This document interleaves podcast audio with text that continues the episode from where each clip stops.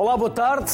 Entre 1 de janeiro e 15 de agosto houve mais de 6 mil incêndios em Portugal e herderam 28 mil hectares. Os dados do Instituto de Conservação da Natureza e das Florestas mostram que houve uma diminuição de 31% no número de incêndios e menos 56% de área ardida. Isto num ano em que o governo anunciou o maior investimento de sempre nos combates ou no combate aos incêndios, 500 milhões de euros. Hoje, aqui no Sociedade Civil, queremos falar sobre as inovações e o trabalho desenvolvido no que se refere aos incêndios em Portugal. Para isso, recebo aqui em estúdio um regresso José Luís Carneiro, Ministro da Administração Interna, e Domingos Xavier, professor catedrático convidado da Universidade de Coimbra. Aos dois, obrigado por este regresso, obrigado por se disponibilizarem novamente a conversar connosco, porque nós obrigado. aqui não fazemos propriamente entrevistas, fazemos conversas, porque muitas das vezes é nas conversas que nós conseguimos extrair mais dos convidados pela generosidade e pela simpatia que tiveram em estar connosco. José Luís Carneiro, menos área ardida, menos incêndios, no entanto, julgo que fomos o segundo país mais atingido com incêndios na Europa. Ou seja, nunca levantar o pé, se me permite a expressão. Bom, mais, mais uma vez, muito obrigado pelo convite que nos fez e também queria cumprimentar o Sr. Professor Domingos Xavier, que eh, tem eh, não apenas um percurso imenso de conhecimento e de investigação, e tem tido também um papel muito importante de cooperação com as forças e com as autoridades que integram o Sistema Nacional de Proteção Civil.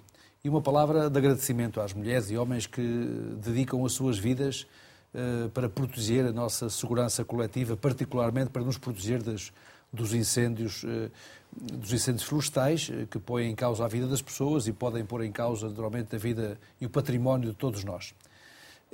Como disse, de facto, os números este ano são números eh, que estão para já, eh, queria salvaguardar esta mensagem. Para já, para já que estes números são, uh, são números provisórios e temos naturalmente que nos preparar sempre para aquilo que sejam cenários mais adversos.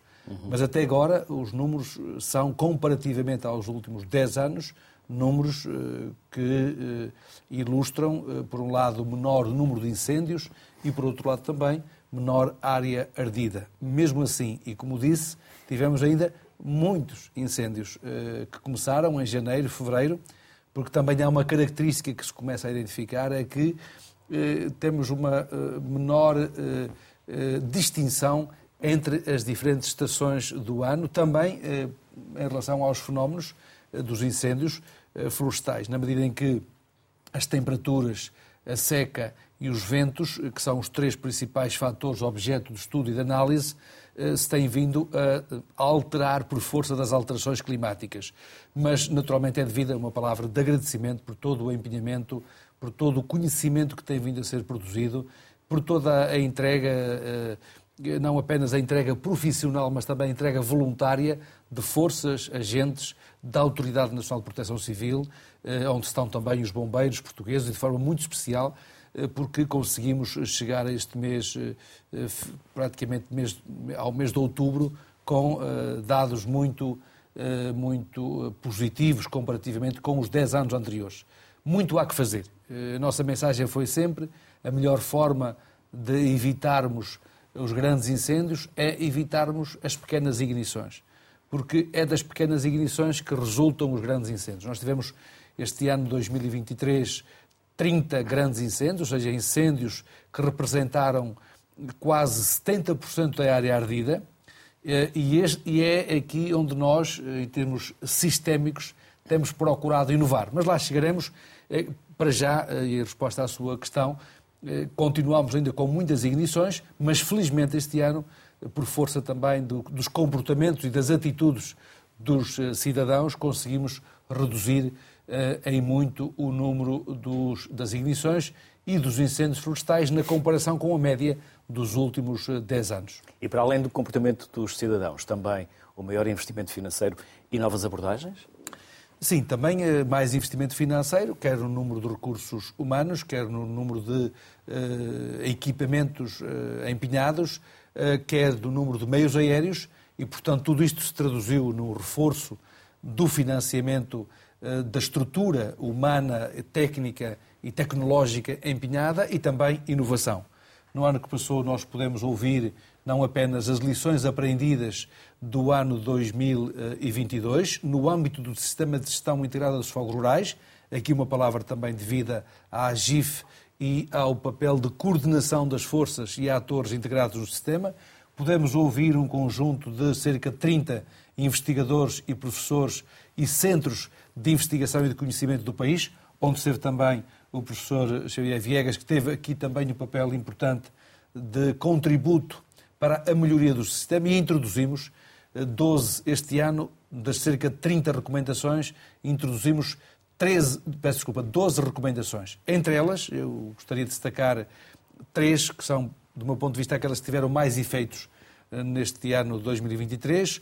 Um foi a de criação de capacidades, competências de nível regional, na medida em que eh, sentimos que quem está a operar no teatro da operação precisa de ter eh, alguém que, ou alguém, ou uma equipa multidisciplinar com o distanciamento das operações para introduzir inputs de conhecimento, influxos de conhecimento e conhecimentos esses também que tenham o melhor do sistema em termos de capacidades. Criamos essas equipas nas cinco, nos cinco comandos regionais, foi uma das mudanças deste ano 2023. Uma segunda mudança foi a de capacitarmos o chamado ataque apiado, na medida em que no diagnóstico de 2022, nomeadamente em relação ao incêndio da Serra da Estrela, de Mursa e de Leiria, detectava-se haver uma sobreconcentração de meios na proteção eh, dos aglomerados, o que está correto, o que é legítimo e é compreensível, mas na proteção de pessoas e de proteção dos seus bens, mas eh, eh, havia, digamos, a recomendação de podermos avançar um pouco mais com equipas apiadas para combater na frente do incêndio e, digamos, nos, naquilo que são os pontos eh, críticos onde é possível fazer esse ataque, mas junto da floresta, e foi importante mobilizarmos equipas do ICNF, equipas eh, preparadas e especiais dos corpos de bombeiros, da Força Especial de Proteção Civil e da Unidade de Emergência de Proteção e Socorro da Guarda Nacional Republicana e eh, uma terceira eh, alteração, para não estar a falar muitas outras, mas esta também é muito importante, talvez do meu ponto de vista aquela que é mais importante, eh, o reforço que foi feito nas ações de formação, tendo em conta as lições aprendidas de 2022. Foram 37 ações de formação que envolveram mais de 5 mil responsáveis e que permitiu capacitar, e é aqui onde temos que continuar a trabalhar e desenvolver trabalho, que é capacitarmos cada vez mais os operacionais para a grande complexidade, ou seja, para o incêndio que em muito pouco tempo se pode tornar num incêndio extremo, como aliás podemos ver na Grécia, podemos ver na Espanha, podemos ver também no próprio Canadá, países com muitos meios humanos, técnicos, financeiros, com muito conhecimento, mas em que perante os incêndios extremos hum, há um sentimento de impotência para responder a essas necessidades. Essa foi também uma das mudanças que foi feita, no fundo, de capacitarmos para a complexidade. As orientações políticas, já para o ano que vem, estão também a ser concentradas aqui. Mais capacitação, mais formação, mais treino para nos prepararmos para esses incêndios denominados extremos. Houve também uma melhoria muito importante que, que, que teve, resultados, que foi a aposta em equipas especializadas para o rescaldo.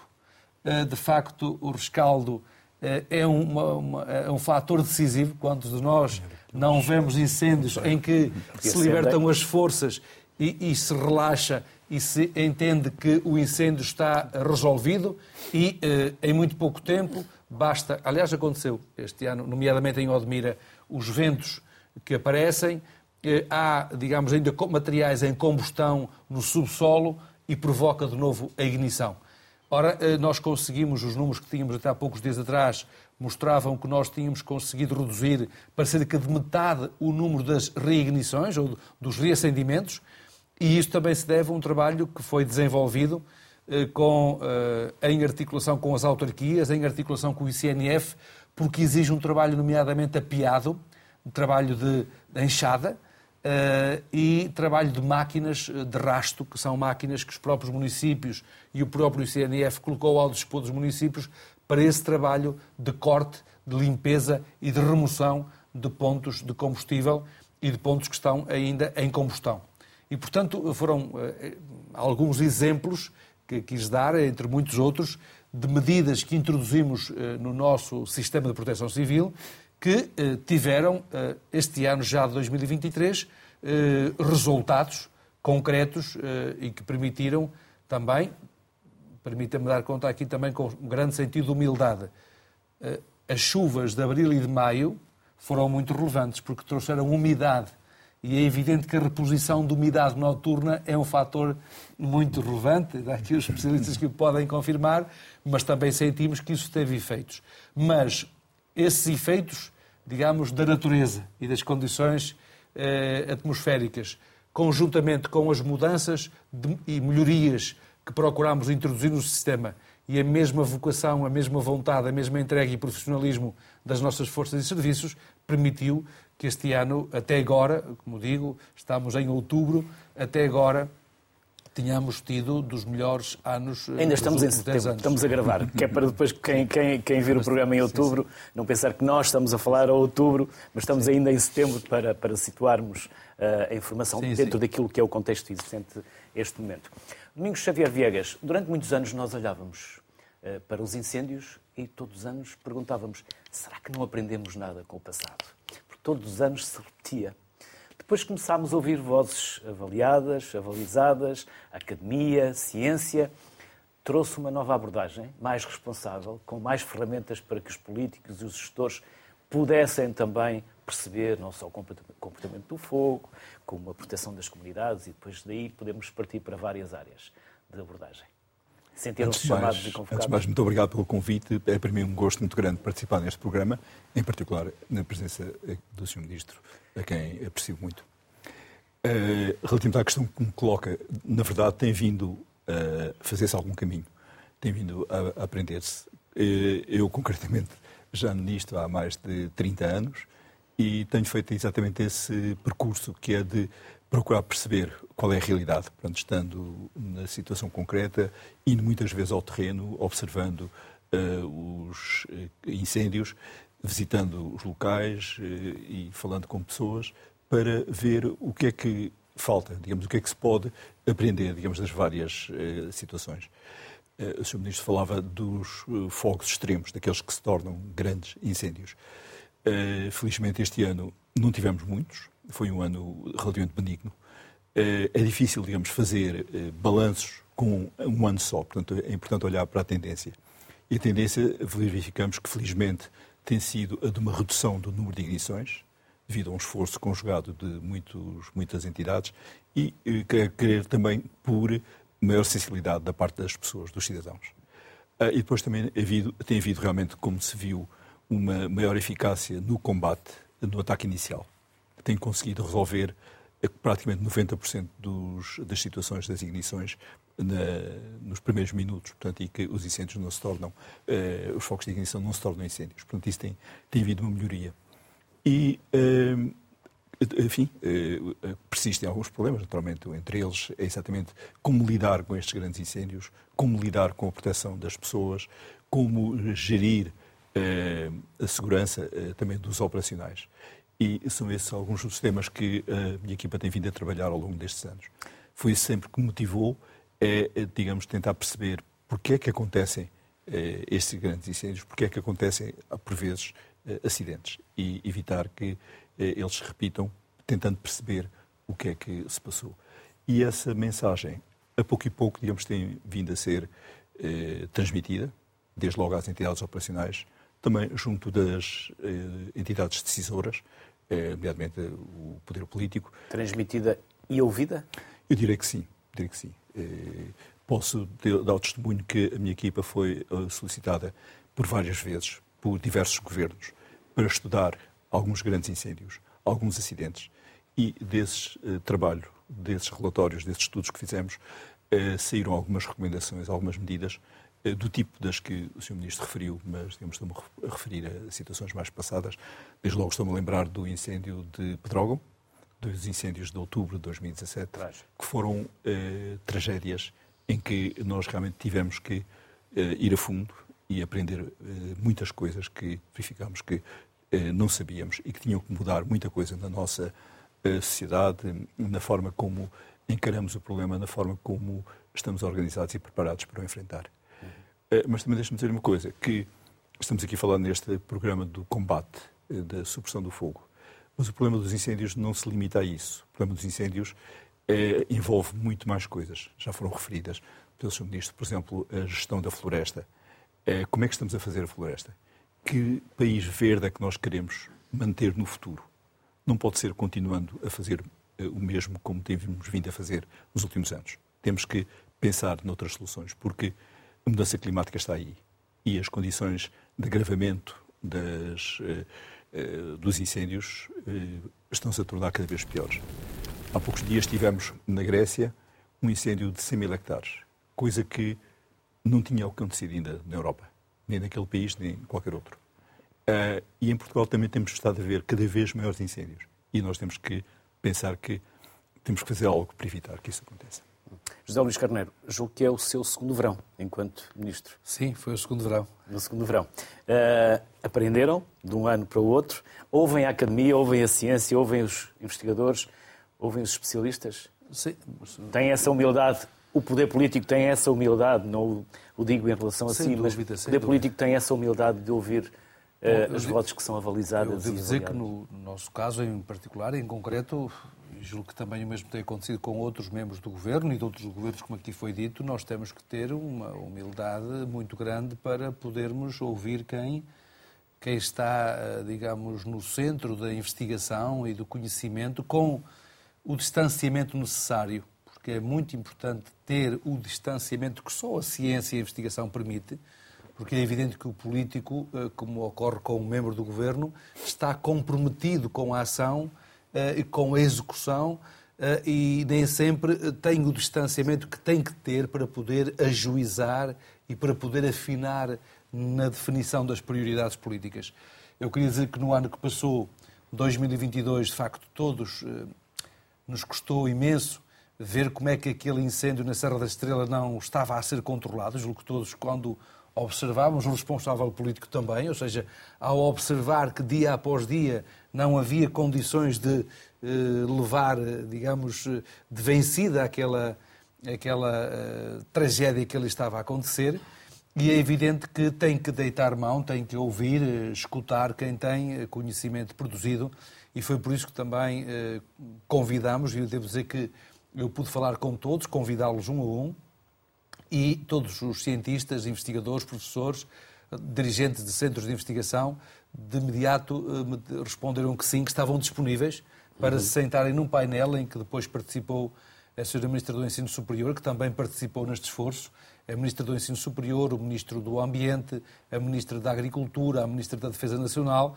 e todos em equipa eh, porque entendemos que estas eh, matérias exigem mesmo um espírito de equipa e uma coordenação intergovernamental muito grandes e tivemos depois essas recomendações e, como digo, de 29 recomendações, cerca de 30 recomendações, que irão agora ser editadas. Aliás, a Sra. Ministra do Ensino Superior disse-me que tinha a edição praticamente preparada. Nós colhemos, nós remetemos ao Sistema de Proteção Civil, que já tinha integrado análises que tinha feito no âmbito do Sistema de Gestão Integrada de Fogos Rurais, que tem já uma metodologia denominada de metodologia lições aprendidas. É uma metodologia que, que é, portanto, também prosseguida no âmbito da Aliança Atlântica, da NATO. Portanto, são metodologias de aplicação militar que são também aplicadas no âmbito das instituições de natureza civil. E nessa metodologia lições aprendidas já tinha havido um conjunto de aprendizagens Ehm, que resultaram da observação e da análise que tinham sido incorporadas desde setembro. Nós ouvimos os, os, os cientistas, portanto, aqui eh, numa, em várias sessões que tivemos no Ministério da Administração Interna. Eu próprio estive na, na, União Europeia com os meus colegas, porque o ano que passou foi um ano também já muito exigente para vários países europeus, também Espanha, enfim, em regra os países do Mediterrâneo, mas pela primeira vez tínhamos também tido incêndios nos países do Norte que não conheciam este fenómeno, a Alemanha, a Estónia, a Letónia, enfim, Finlândia, que passaram a conhecer, infelizmente, a, a tragédia dos incêndios florestais E uh, tivemos também aqui depois um seminário em Lisboa, de lições aprendidas, um seminário europeu, em que todos procuramos partilhar uns com os outros, não apenas as nossas, uh, as nossas experiências, mas também as nossas perplexidades e dúvidas. E, portanto, esse processo de aprendizagem tem que ser uma cultura uh, permanente uh, das instituições e de quem tem responsabilidade sobre as instituições. E eu devo dizer que temos ouvido, e temos mais do que ouvir, uh, respondendo à sua pergunta diretamente, temos colhido dessas recomendações um conjunto de mudanças para o próprio sistema de combate aos incêndios. Como disse o Sr. Professor Xavier Viegas, há aqui uma dimensão que é aquela que é mais estrutural. Nós, este ano de 22, já tivemos mais, o ano que passou de 22, já tivemos cerca de 300 milhões de euros investidos na prevenção estrutural e eh, 200 milhões de euros no combate. E, portanto, isto é um dado muito importante. Aliás, é um dado também em 2019 já se tinha alcançado. Termos mais recursos colocados na prevenção estrutural do que colocados no combate. E tem que continuar a ser o caminho. E é um caminho que está a ser feito pelo Ministério do Ambiente, da agricultura, da coesão, nomeadamente com as áreas denominadas áreas integradas de gestão da paisagem, eh, com a criação, eh, isto quem está em casa percebe-nos muito bem, e quem então viveu, digamos, em meios mais rurais compreende isto muito bem.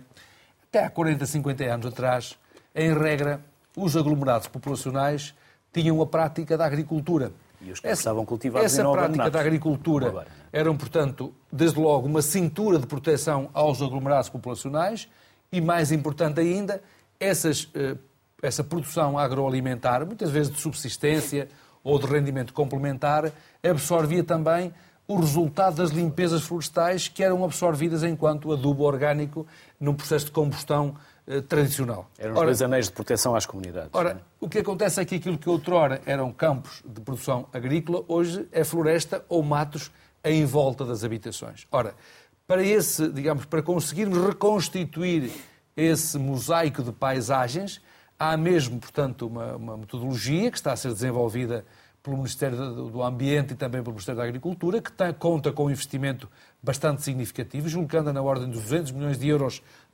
juntando tudo, as áreas integradas de gestão da paisagem e também os mosaicos da paisagem. Há municípios que são exemplares, porque há aqui um trabalho muito importante a fazer-se com os proprietários, porque bem sabemos também que esse é um problema grave temos no país, julgo que cerca de 30% da propriedade está em divisa e não tem muitas das vezes um responsável assumido com quem se possa fazer o diálogo para dar uma outra sustentabilidade à gestão da paisagem do mundo rural e da própria floresta, mas há um trabalho em curso eh, do Ministro do Ambiente, da Ministra da Agricultura e da Coesão eh, e da Ministra da Coesão para, com os municípios e com as associações de produtores, poderem eh, dar a resposta a este grande desafio que temos em termos coletivos que falou o Sr. Professor Xavier Viegas, que é o de podermos trabalhar a montante e preventivamente e de forma estrutural a questão da prevenção dos incêndios.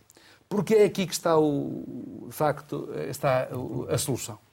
Porque efetivamente, quando, como temos dito às populações, nas mensagens de prevenção, eh, quando há a ignição e perante dias em que temos mais de 30 graus eh, menos de 30% de umidade e ventos acima de 30 km, como dizem os especialistas, aí já por vezes muito pouco se pode fazer.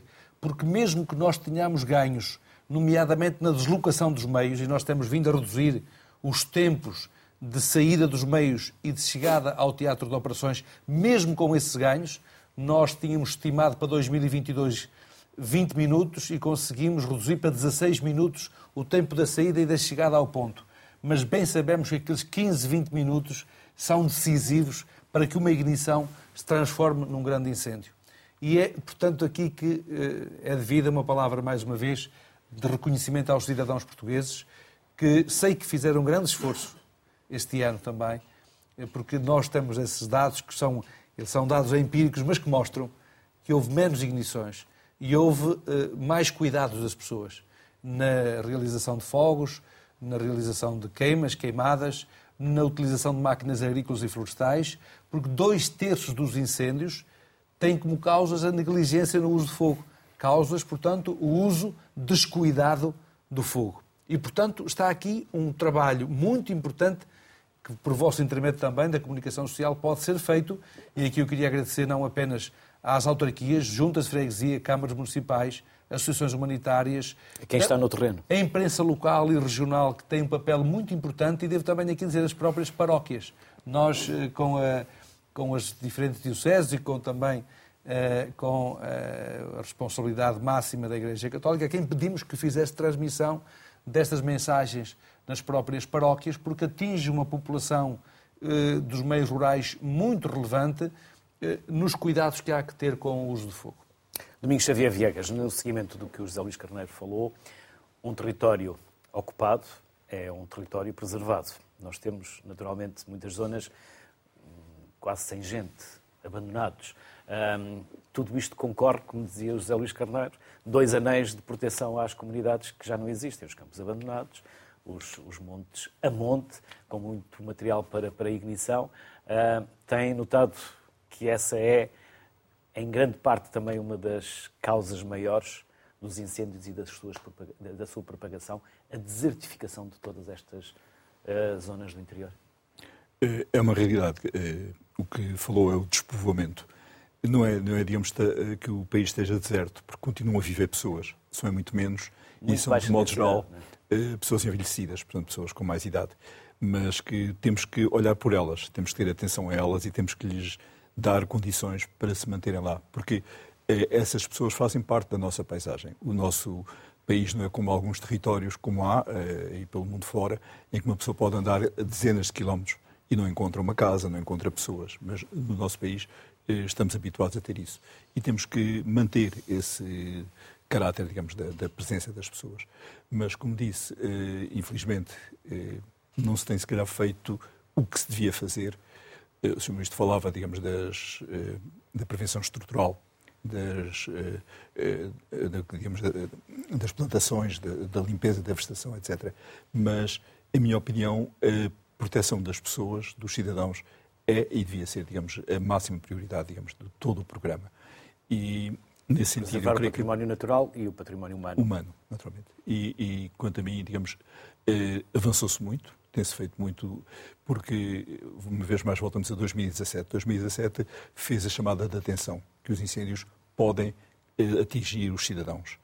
Anteriormente havia, de facto, acidentes, morriam pessoas, mas em geral eram operacionais, eram bombeiros. Mas a partir de 2017 inverteu-se a curva do número de eh, pessoas eh, atingidas eh, mortalmente pelos incêndios, que passaram a ser os cidadãos. E então verificamos que é preciso dar eh, condições de eh, proteção a essas pessoas. E realmente foi criado um programa, chamado o Programa Aldeia Segura, Pessoas Seguras, em 2018, eh, mas, em minha opinião, ao longo destes 5, 6 anos, esse programa não tem feito, digamos, o que deveria ser eh, eh, a sua dimensão, ou seja, verdadeiramente formar os nossos cidadãos e mentalizá-los e prepará-los para aquilo que pode acontecer, que é um incêndio chegar às portas das suas casas. E o que é que está a faltar? Eh, falta exatamente esse trabalho. Portanto, houve um início, digamos, um arranque de um trabalho, de um programa, mas esse início eh, ficou, digamos, muito pela, pela superfície, sem ir, digamos, ao fundo do, eh, de atingir, trabalhar com as comunidades e, de, de um modo geral, digamos, preparar. E, e temos que pensar que as nossas comunidades nos meios rurais não são apenas aquelas poucas pessoas que falávamos, que vivem lá. No verão, vêm muito mais pessoas, imigrantes que regressam. Temos turistas, pessoas que não estão habituadas a conviver com uh, os meios rurais e com o fogo e que também é necessário preparar. E, portanto, toda esta dinâmica de preparação uh, destas diversas comunidades exige um trabalho que tem que ser feito de modo persistente.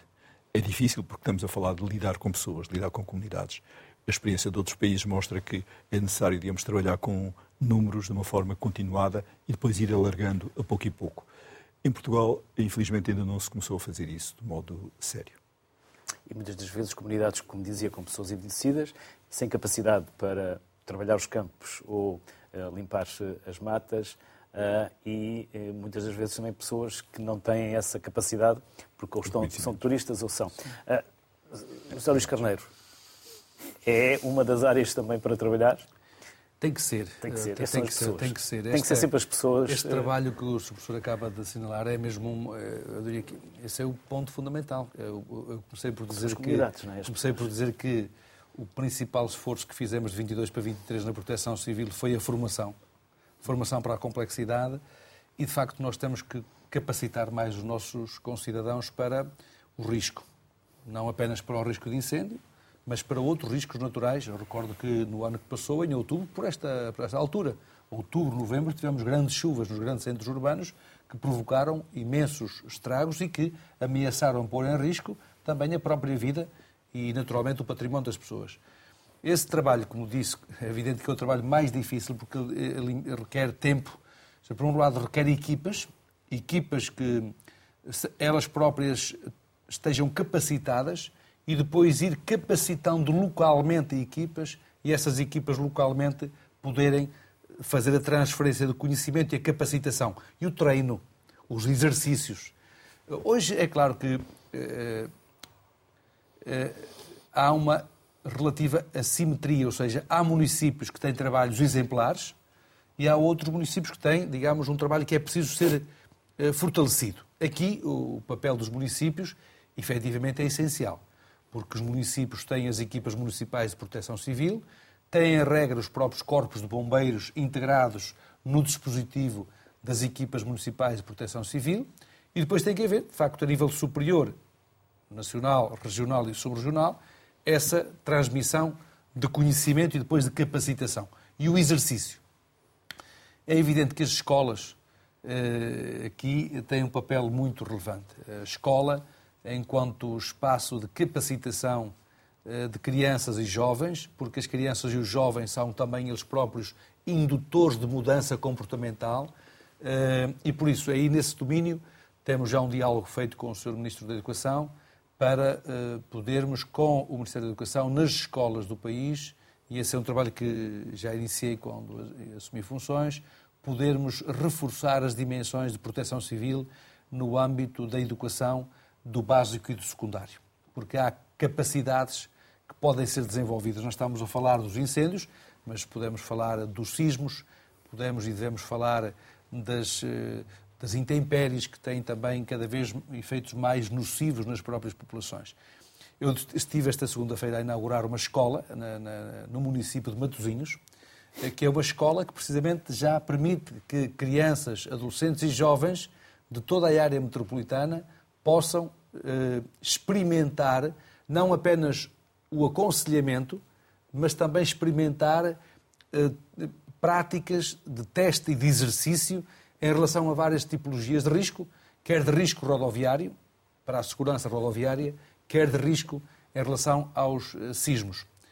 E o que é que verificamos no trabalho com estas idades? É que há uma propensão das crianças, dos adolescentes e dos jovens imensa para este processo de aprendizagem. Ora, esta incorporação desta aprendizagem é essencial porque ela depois se transmite em casa para os pais. Aliás, nós vemos isso, nomeadamente nas questões ambientais. A mensagem que chega à casa, por exemplo, da separação dos diferentes tipos de resíduos, é uma mensagem que, em regra, foi da escola e chegou aos comportamentos dos adultos, Através em que há filhos. maior dificuldade de alteração comportamental. E, portanto, eu estou de acordo com aquilo que disse o professor Xavier.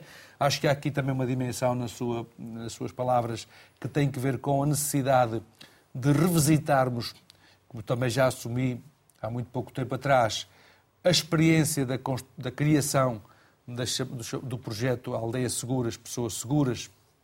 Nós temos no país 2.300 aglomerados, cerca de 900 oficiais que são eh, personalidades locais de cada lugar em concreto que têm, eh, digamos, prestígio reconhecido pelos outros e que funcionam como elementos de articulação. São uma espécie de homens bons que têm o prestígio e o respeito uh, de, dos, dos, membros da comunidade.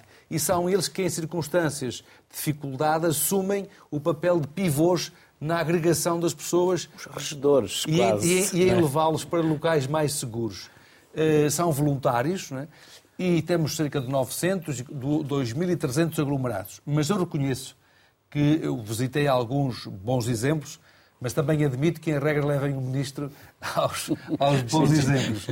E, portanto, julgo que é e depois preciso... os ministros também levam a comunicação social aos bons exemplos. Eu julgo, eu, não, devo dizer que fui levado, fui levado, não, fui levado também, e, eh, mas reconheço que talvez seja o momento apropriado de, reavaliar, de avaliarmos os, as aldeias seguras que foram constituídas, verificar o que pode e deve ser melhorado na capacitação em articulação com as câmaras municipais e com as juntas de freguesia, porque são os primeiros poderes de proximidade, e depois, então, darmos um salto para um crescimento. Aliás, houve notícia pública dando conta de que tínhamos criado muito poucas aldeias seguras no último ano ou ano e meio, mas aquilo que disse, e quero reiterar, foi bom, nós tivemos um processo de crescimento, agora temos que avaliar como é que esse processo de crescimento se deu e qual é o conteúdo efetivo dessa experiência naqueles locais onde já foram constituídas essas equipas, para depois podermos dar um outro salto.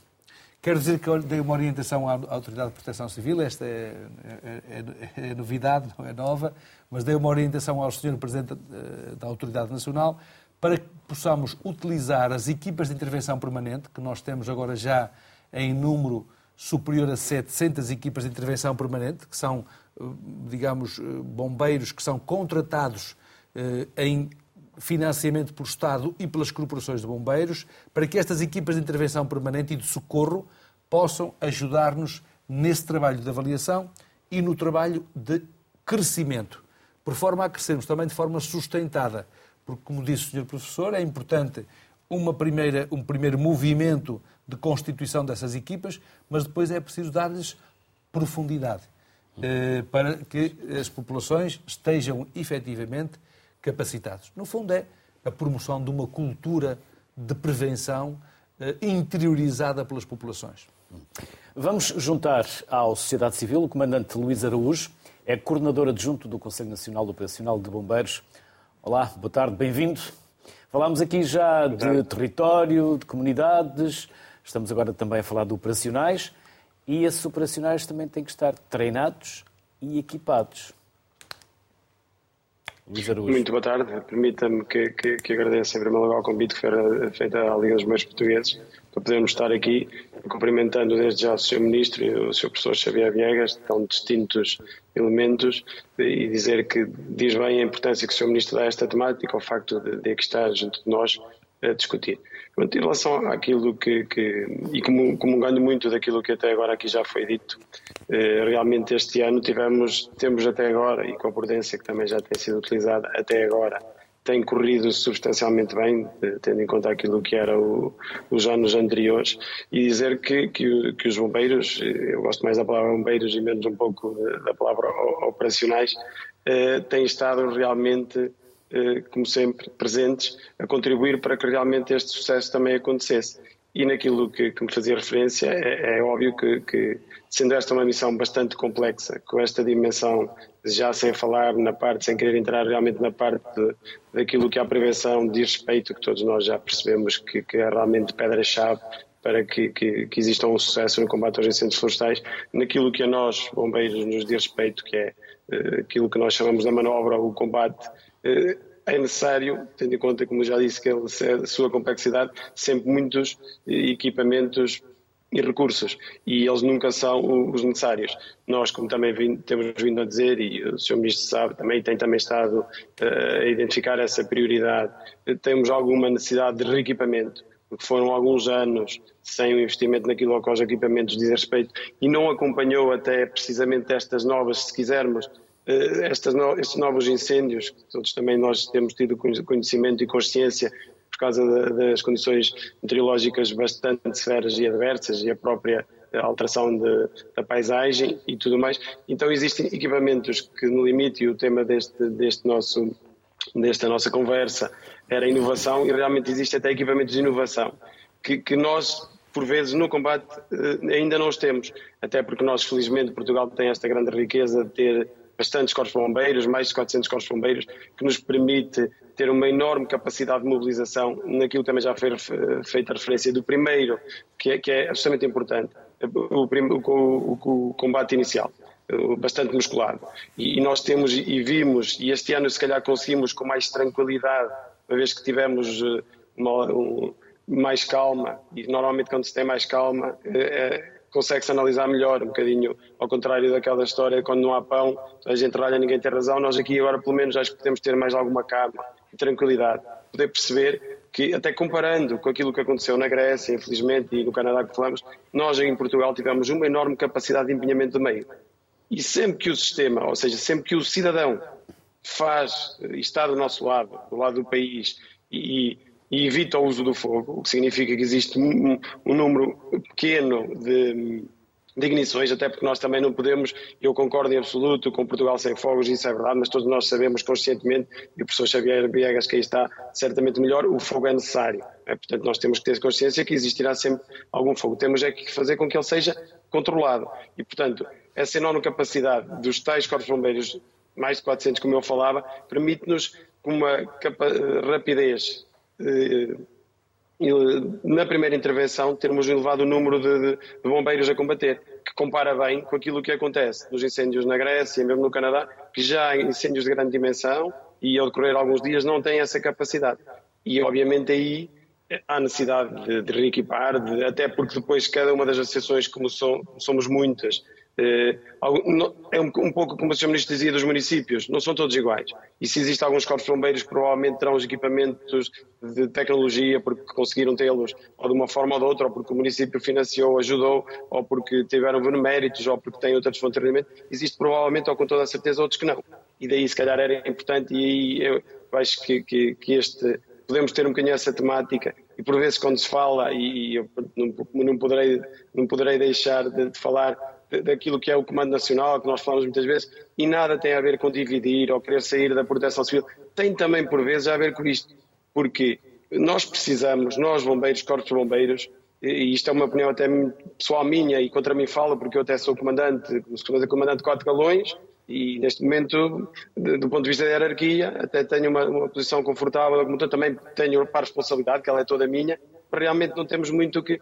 E, e eu acho que nós precisamos até por esta estrutura, de ter alguém que depois que olhe para todos, não só para o nosso Corpo Bombeiros, não só para o nosso, para o nosso Conselho, muito bem, eh, e como o Sr. Ministro disse, eh, a região, eu acho que a região, sobre a região já tenho algumas dúvidas, porque divide um pouco mais, retira-nos alguma capacidade, algum músculo, mas a, a, região completamente de acordo, completamente de acordo com isso, e aí se calhar nós tínhamos, teríamos aqui tudo a ganhar, e é um, e é um pouco essa a nossa circunstância, tanto falámos no nosso Comando Nacional, é que nos permitisse até para isso que me fez a questão, do reequipamento, dos equipamentos, porque Obviamente, se a mim forem perguntar a qualquer um dos meus companheiros comandantes, nós vamos olhar muito para o nosso circuito e para aquilo que precisamos do nosso Corpo Bombeiros.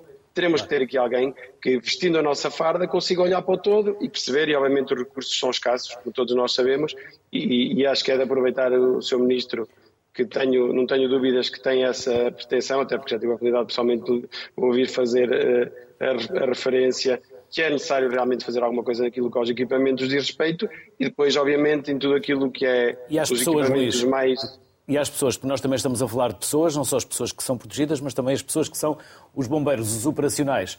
A motivação os bombeiros, nós operacionais, uma vez mais, exatamente, os bombeiros e a própria motivação, e aqui sim também é necessário, e entrando realmente naquilo que é a inovação também, porque existem equipamentos que, que, neste momento já, já conseguem fazer uma proteção muito maior daquilo que é o bombeiro. E uma das grandes bandeiras, e bem do dispositivo, inclusive do Ministério e da própria autoridade, que é, é, é conseguirmos ter, eh, não ter mortes, zero mortes naquilo que aos, aos bombeiros, aos restantes eh, elementos que concorrem juntamente connosco para o combate aos incêndios e à própria população, e aí também a necessidade de adquirir equipamentos com, com, com, maior evolução tecnológica, não só o equipamento, eu quando falo aqui equipamento, falo equipamento de proteção individual, ou seja, mais comumente conhecido os fatos de combate aos incêndios florestais, os capacetes, as próprias botas, existe aí, só que todos estes equipamentos realmente têm custos. Eu costumo dizer, e se me permite a brincadeira, quando uma t-shirt azul comprada numa qualquer loja tem um valor. Se essa t-shirt disser lá bombeiro, já passa para o dobro ou o triplo de valor. E se calhar e aí é um desafio que também aqui eh, eh, as nossas faculdades, nós somos muito fortes no têxtil, podiam ajudar, porque realmente sempre que nós precisamos de, comprar equipamento com maior capacidade tecnológica, ele é quase sempre de outro tipo de países, ou da Inglaterra, ou até da própria Alemanha. Portanto, aí provavelmente podia ajudar aqui também, porque nós temos capacidades como país de, ao nível da investigação e da execução fantásticas, melhores ou no mínimo equivalentes a qualquer um, e realmente isso era um conforto para os bombeiros que também temos vindo a notar isso. Para além dos equipamentos tecnológicos normais, quer seja os tablets, quer seja a possibilidade dos telemóveis que já existe, mas ainda não está totalmente disseminado. Por exemplo, nos dias de hoje, eh, às vezes custa muito a perceber como é que um, uma equipa de um corpo de bombeiros que sai em auxílio ou até dentro do, do, dispositivo eh, não vai já com uma georreferenciação, quando nós todos sabemos que qualquer um de nós combina um encontro ou qualquer coisa, a primeira coisa que faz é partilhar pelo WhatsApp.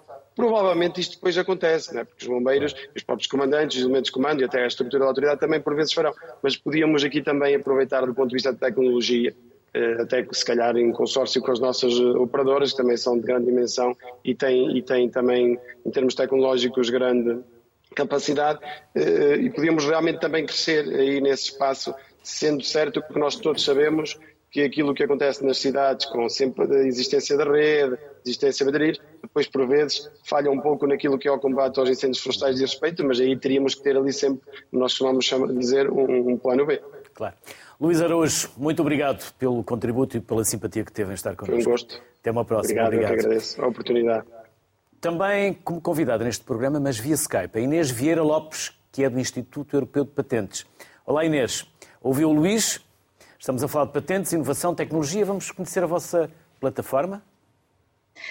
Uh, olá, Luís. Antes de mais, muito obrigada pelo convite e aproveito também para cumprimentar os, os convidados do programa. Uh, Falou-se muito em tecnologia, em inovação. Uh, a Organização Europeia de Patentes, da qual faço parte, não desenvolve tecnologia, não está no terreno, não é uma decisora política o contributo que nós tentamos dar no combate aos incêndios e à prevenção dos incêndios, basicamente é tornar acessível, promover o acesso ao conhecimento sobre as tecnologias que estão disponíveis no mercado para tornar mais eficaz o combate aos incêndios.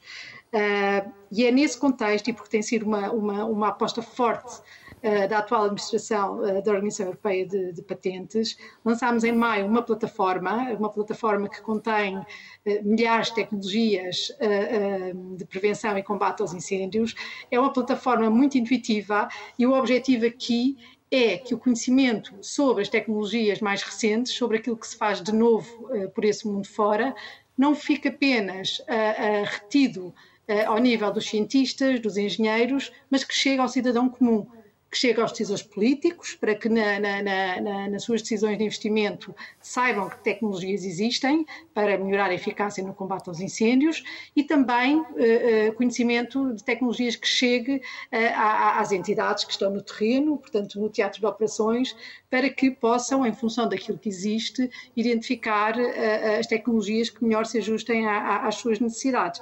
E, portanto, basicamente é este o papel e o contributo que a Organização Europeia de Patentes uh, pode, pode dar neste, neste esforço coletivo que todos temos que fazer de combater estes fenómenos extremos.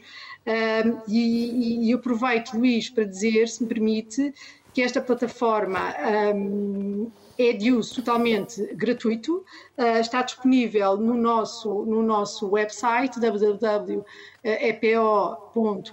Uh, resultou de uma colaboração entre a Organização Europeia de Patentes e os Institutos Nacionais de Patentes dos países mais fustigados, os países europeus mais fustigados com os incêndios, uh, Portugal, Espanha, França, Itália e Grécia. E basicamente o que esta plataforma oferece aos utilizadores e aos interessados uh, a identificação uh, uh, das várias tecnologias que existem uh, no mundo inteiro e que estão protegidas no espaço europeu, tecnologias de prevenção e detecção de incêndios, tecnologias de extinção e combate ao incêndio, tecnologias que são incorporadas ao nível dos equipamentos de proteção usados pelos, pelos operacionais e, por fim, também tecnologias de recuperação pós-incêndio. Um, esperamos que com esta, uh, uh, que o uso desta ferramenta uh, possa de facto tornar, facilitar o combate a, a, aos incêndios e, e, estamos totalmente disponíveis para continuar a, a, tomar iniciativas que não apenas sirvam para contribuir para atacar este fenómeno, mas também outros desastres naturais, como as inundações, uhum. os terremotos e por aí fora. Deixe-me só, para concluir, só para concluir muito rapidamente, Queria só uh, deixar nota de que, uh, ainda em matéria de incêndios, a Organização Europeia de Patentes irá organizar no próximo ano uma exposição itinerante que passará pelos vários países europeus mais afetados com, com os incêndios. essa exposição será uma exposição interativa que visa exibir muitas das novas tecnologias que estão a ser usadas e que estão patenteadas no combate aos incêndios.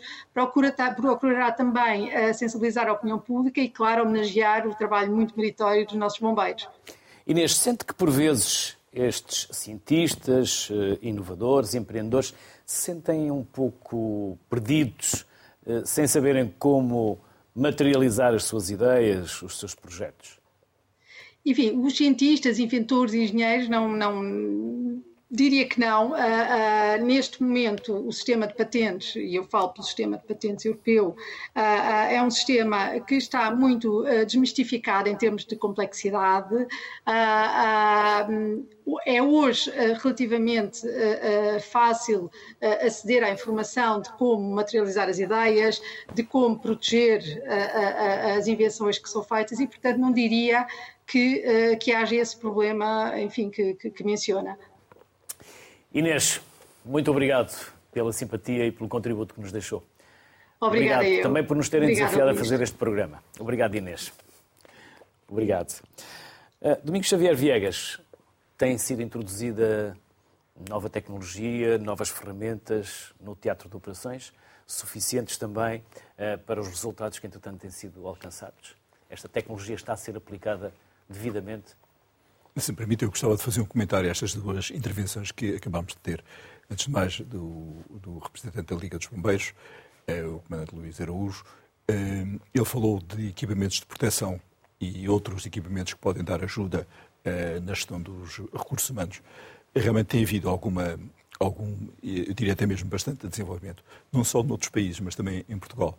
Essa é uma das vantagens também destes projetos internacionais em que trabalhamos em equipa com colegas de diversos países e facilmente, digamos, podemos incorporar em Portugal e às vezes até somos nós mesmos, digamos, a propor novas ideias eh, para resolver estas questões.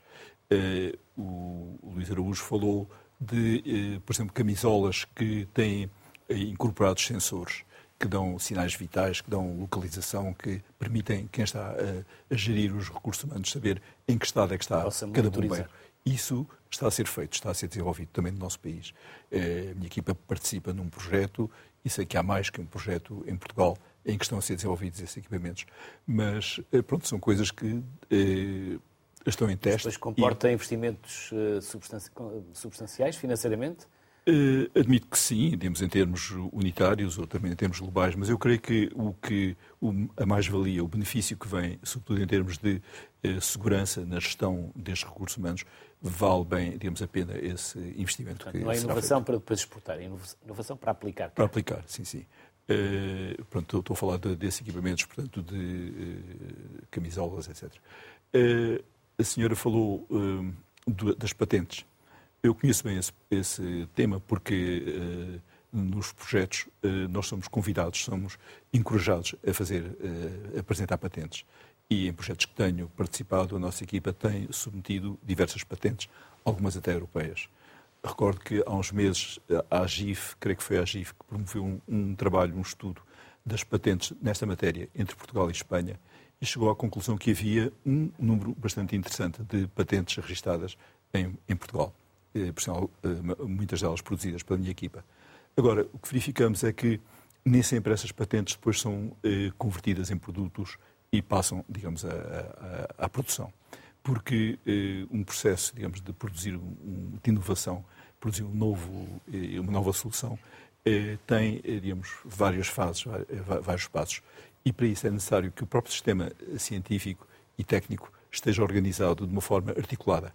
Por exemplo, nós podemos receber dinheiro para fazer projetos, para desenvolver ideias, mas depois converter essas ideias em numa patente, num novo produto, depois trabalhar com uma empresa que possa pegar nessa ideia e eh, materializá-la e imediatamente chegar, temos uma produção, são tudo passos que têm que ser dados eh, e que demoram tempo, que demoram anos e no ambiente em que estamos, eh, que carecem, digamos, de, de apoio.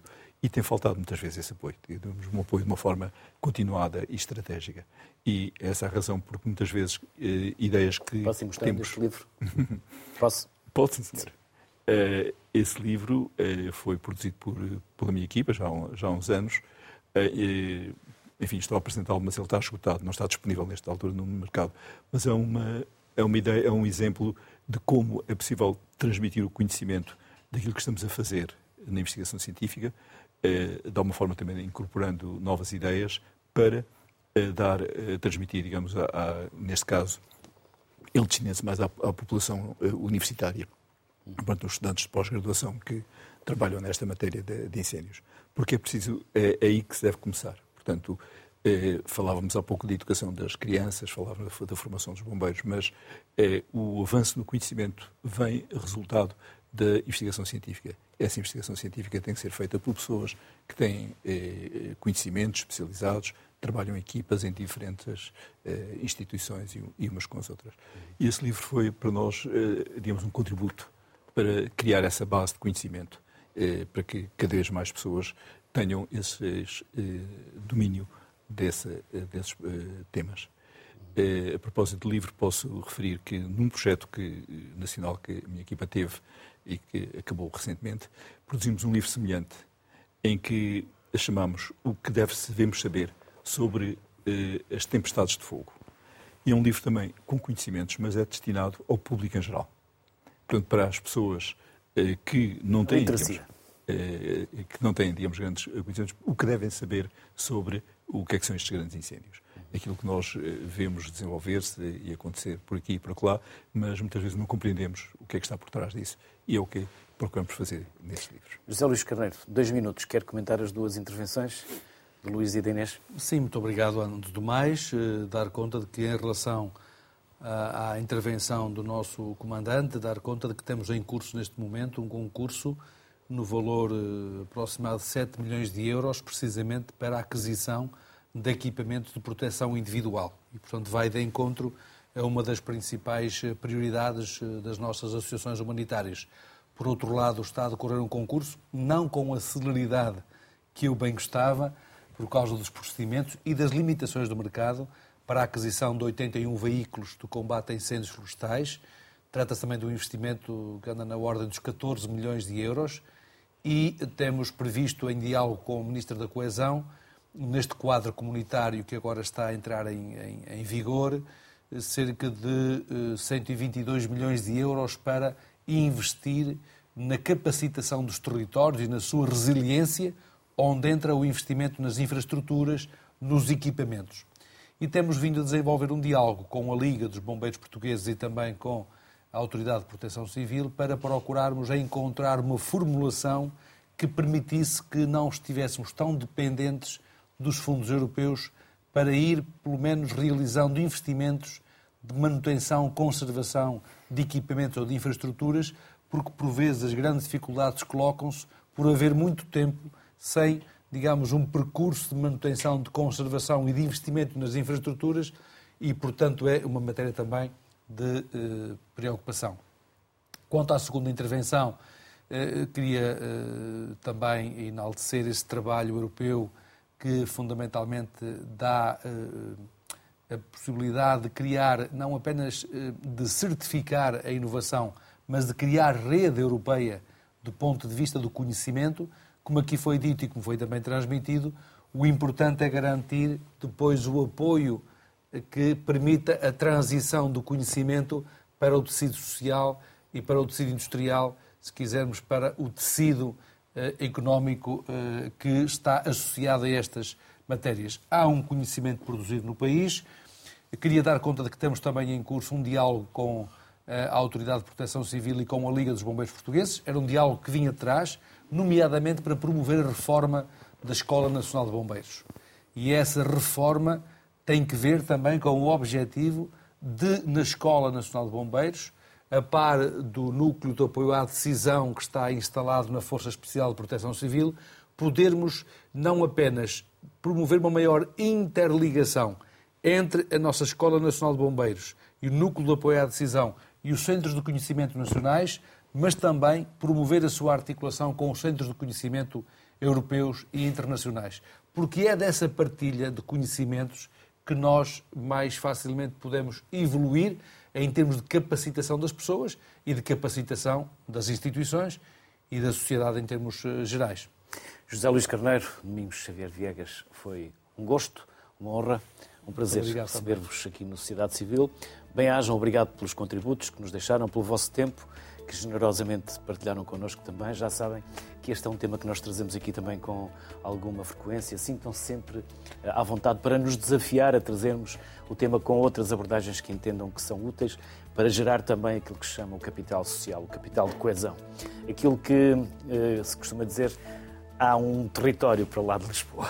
Há um país ao qual nós temos que olhar e dar atenção e um país onde há pessoas. E essas pessoas também merecem também não, merecem mesmo a nossa atenção e a nossa responsabilidade. Por isso, bem-ajam pelo Muito tempo obrigado. que nos dedicaram.